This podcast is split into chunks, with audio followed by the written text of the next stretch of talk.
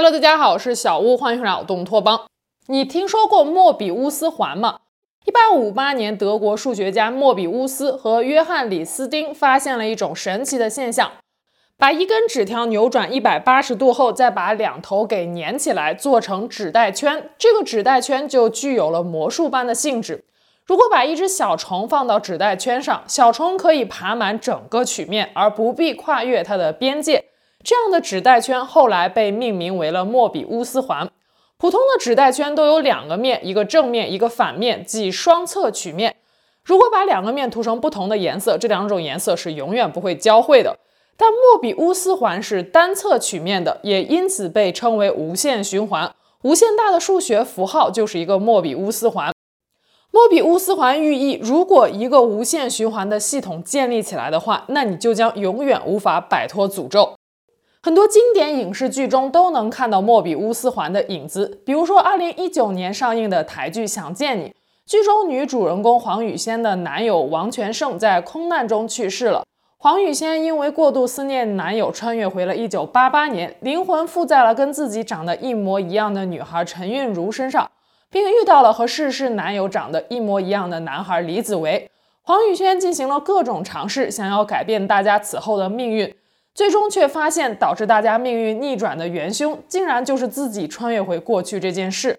这样就形成了一个难以解开的莫比乌斯环。编剧通过描述主人公在莫比乌斯环中苦苦追寻逆天改命之法而不得，反映出来了一种玄奥的宿命观。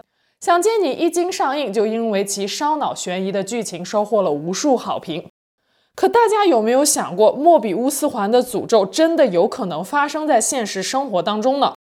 二零一六年，豆瓣论坛上曾经出现过一个颇为诡异的帖子，发帖人声称在梦中看到了一个女孩向他求救。起初他以为这就只是一个梦而已，可后来发生的一系列事件却让他感到脊背发凉。今天我们来聊聊丹霞地貌女孩求救事件。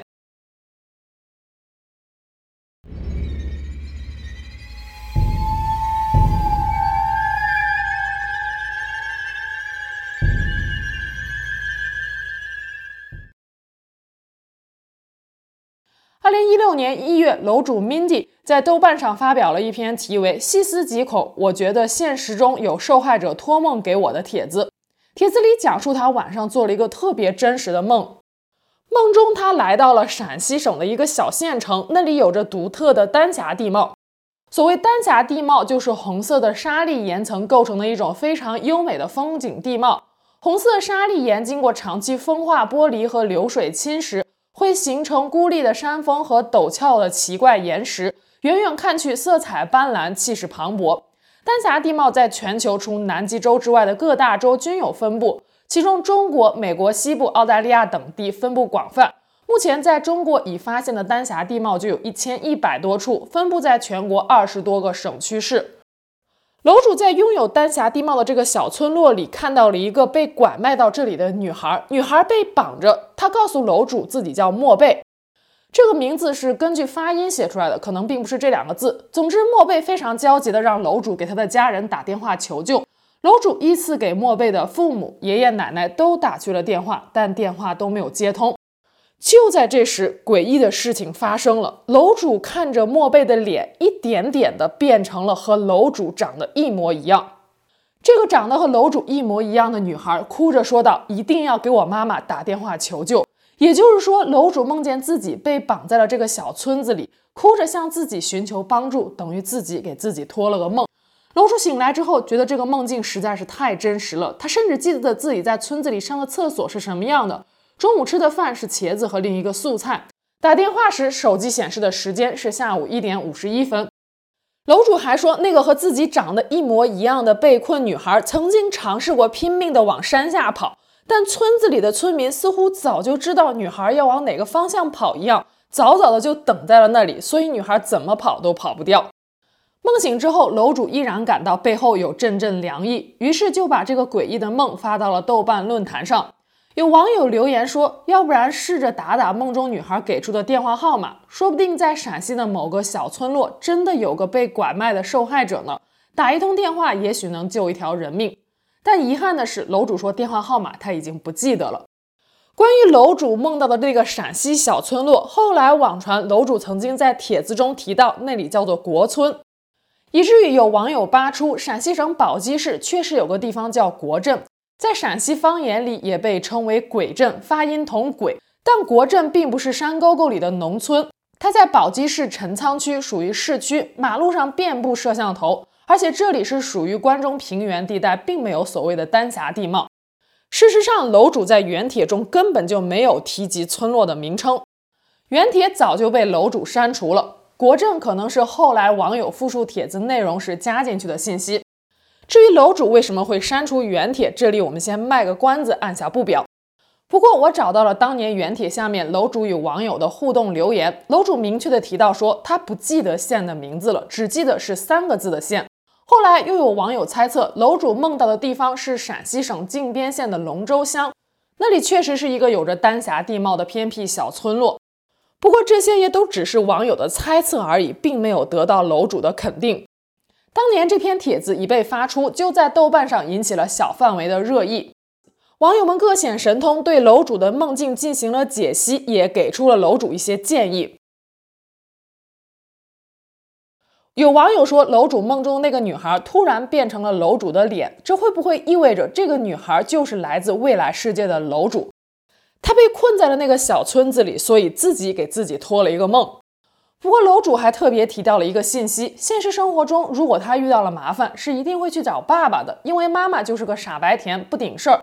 但在梦中，那个遇难的楼主却一直强调要去找妈妈，打电话向妈妈求救，因为妈妈的电话一直没打通。他后来甚至尝试打了妈妈的 QQ 电话，而在现实生活中，他的妈妈是只有微信不用 QQ 的。还有网友猜测，那个被困的女孩会不会是现实生活中被拐卖到那个村落的真实受害者？是楼主无意间接收到了对方的脑电波。这位网友还特别提到，他曾经看过一位刑警写的办案实录。一户人家发生了命案，丈夫杀害了妻子。这位人家的邻居是一个女孩。案发当时，邻居女孩正在睡觉，好巧不巧就梦到了案发经过。警方调查后还原出的案发经过与女孩的梦境竟然一模一样。当然了，也有网友劝楼主莫慌，说这只是一个梦而已。可能楼主在电视里看过丹霞地貌，于是就做了个跟丹霞地貌有关的噩梦，仅此而已。对于楼主接下来该怎么做，网友们的意见分为了两大派。一派建议楼主真的去陕西那边看看，万一真的有人被拐卖了，等着救援呢，也算是行善了。还有网友直接说报警吧，要是我的话，我会报警的。问题是报警之后，楼主要跟警察说什么呢？说我做了个梦吗？估计警方会把楼主当神经病的。而且楼主还提到了一个问题，说这个梦会不会就是个预知梦？如果楼主真的去了陕西，梦境里的一切会不会就成真了呢？另一派网友则建议楼主千万不要去陕西，去了就是一系列连锁反应的开始。甚至有人贴出了他曾经看过的一个故事，说一个女生一直没有找到对象，身边的人都挺着急的。有一天，这个女生梦到和一个男人一见钟情了，男人给了她一个电话号码，让她打给自己。女生醒来之后跟朋友说了这件事儿，朋友就劝女生说：“要不然你打过去问问，说不定是一段良缘呢。”结果打过去后才发现那是殡仪馆的电话，然后那个女生当天下午就出车祸去世了。后来又有网友建议楼主去天涯论坛的莲蓬鬼话发个帖，让高人给算一下，楼主照做了。也正是因为被某位不知名的高人指点后，楼主删除了原帖。高人建议楼主千万不要去寻找梦境中的村落，而且要把网上的帖子给删掉，停止讨论，否则对自己不好。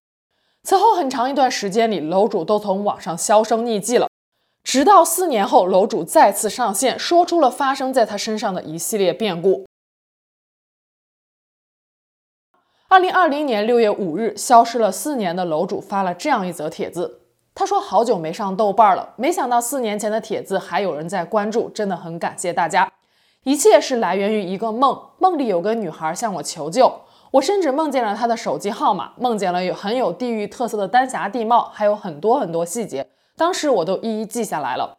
很多人让我去救他，我也曾犹豫过要不要因为一个逼真到极点的梦去报警，甚至自己去看看梦里的那个地方，但由于种种原因没能成行。”二零一六年，我十九岁，无忧无虑。现在二十三岁，这四年里，我过得很是魔幻。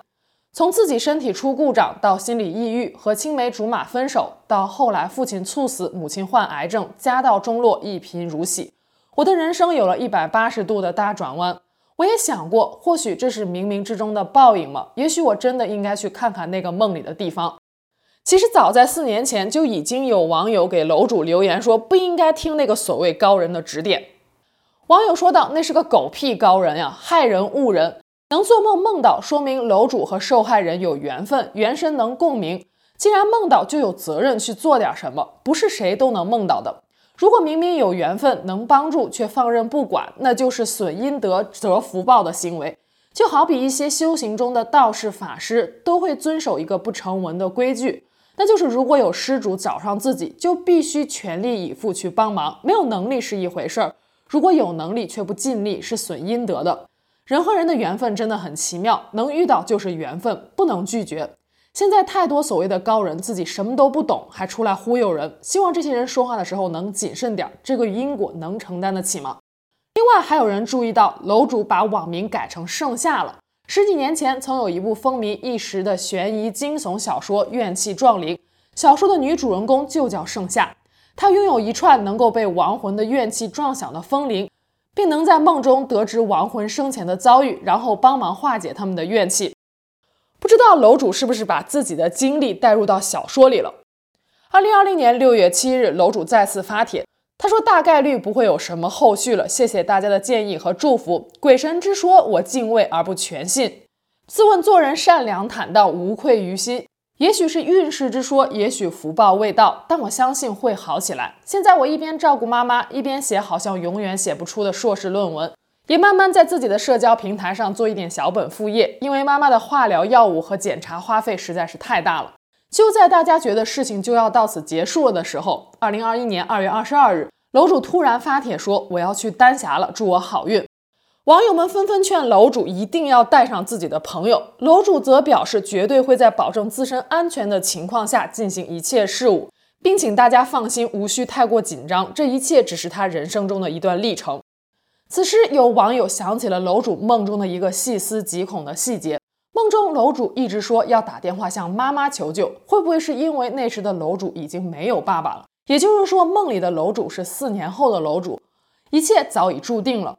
楼主四年后会去寻找梦境中的村落，不少人开始担心楼主所经历的一切会不会形成一个莫比乌斯环。楼主托梦向自己求救，高人指点楼主不要去丹霞村落。四年间，楼主听了高人的没有去，然后家逢变故，身心受创。楼主开始猜想这一切是否是没去的报应，于是楼主决定前往丹霞村落。假设楼主在村落中被绑，梦境实现，那么将回到第一步，楼主托梦向自己求助，新的循环又开始了。梦境看似是因，其实也是果。